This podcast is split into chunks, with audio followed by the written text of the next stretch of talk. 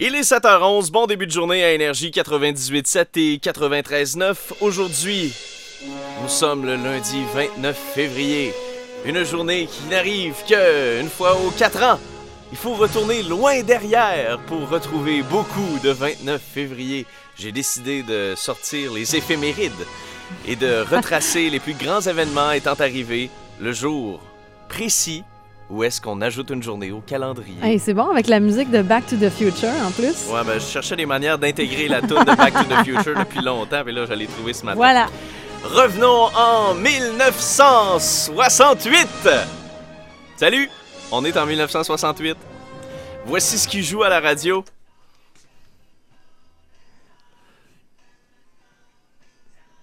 Pepper's Lonely Heart Club Band. Ça, c'était l'album des Beatles, évidemment. Et en 1968, ils ont remporté un Grammy Awards pour leur album. Et ça, c'était quand même marquant parce que, au départ, les Beatles, c'était surtout euh, en Angleterre. Mhm. Mais là, euh, on commençait à sentir l'influence des Beatles. L'invasion britannique. Exact. On revient en 1984. Bonjour, nous sommes en 1984. Pierre Elliott Trudeau annonce sa démission après 15 ans comme premier ministre. C'était un 29 Ah février. ouais, ouais, ouais. Lui qui a quatre enfants, dont Justin Trudeau, qui Mhm. aujourd'hui est notre premier ministre. Une journée d'année bissextile. Ah, il y a une conspiration là-dedans, pas mal certain. On revient dans le temps en 1980. Bonjour, bienvenue en 1980, nous sommes le 29 février. Aujourd'hui, Gordie Hall des Whalers de Hartford a laissé sa marque dans l'histoire de la Ligue nationale en devenant le premier hockeyeur à compter 800 buts en carrière. C'était un 29 Wow. février Ça en 1980. est passé des affaires. Et là, on revient vraiment très loin. Là, là, c'est dans l'histoire. On revient en 1760, 1712. OK. Ahoy! Bonjour! Messire! Je sais pas si ça disait ça à cette époque-là, Ben, je pense pas. ben, je sais Ça pas disait trop. plus hey! en Suède! Oui, il y a eu un 29 février, mais il y a même eu un 30 février!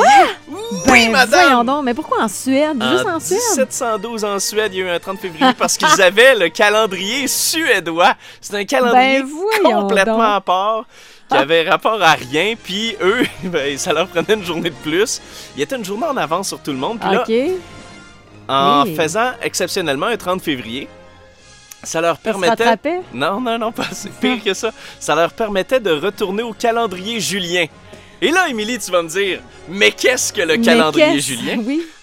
Alors, on retourne dans le temps. Bonjour, bienvenue à Rome, en Italie. Voici Jules César, Ah, qui a instauré l'année bissextile Ah ouais? dans son calendrier julien. Oui, c'est lui, ça. Julien, Jules César, tu? OK, donc c'est à cause de lui qu'on a un 29 février. Ouais, sauf que lui, il avait imposé juste une loi dans son calendrier, c'est qu'il fallait que l'année soit divisible par 4. Mais c'est parce que ça arrive pas juste aux 4 ans que c'est divisible par 4, fait que ça marche pas son calcul. C'est ça, ça que ça donne, les chiffres. Donc c'est basé sur une erreur. Exact, mais ça a été changé par la suite. OK. Il y a une tradition qui veut que le 29 février, ce soit les femmes qui demandent leur homme en mariage. C'est Ah ouais? socialement accepté à cette date-là. Alors les filles, pensez-y si votre chum branle dans le manche. C'est aujourd'hui que ça se passe. Hum, euh, et c'est tout. Voilà, c'est ça. J'allais répéter des affaires que j'ai déjà dit, mais c'est le 29 février. Dans Eh ben. l'histoire, on a retourné dans le temps grâce à Énergie 98.7.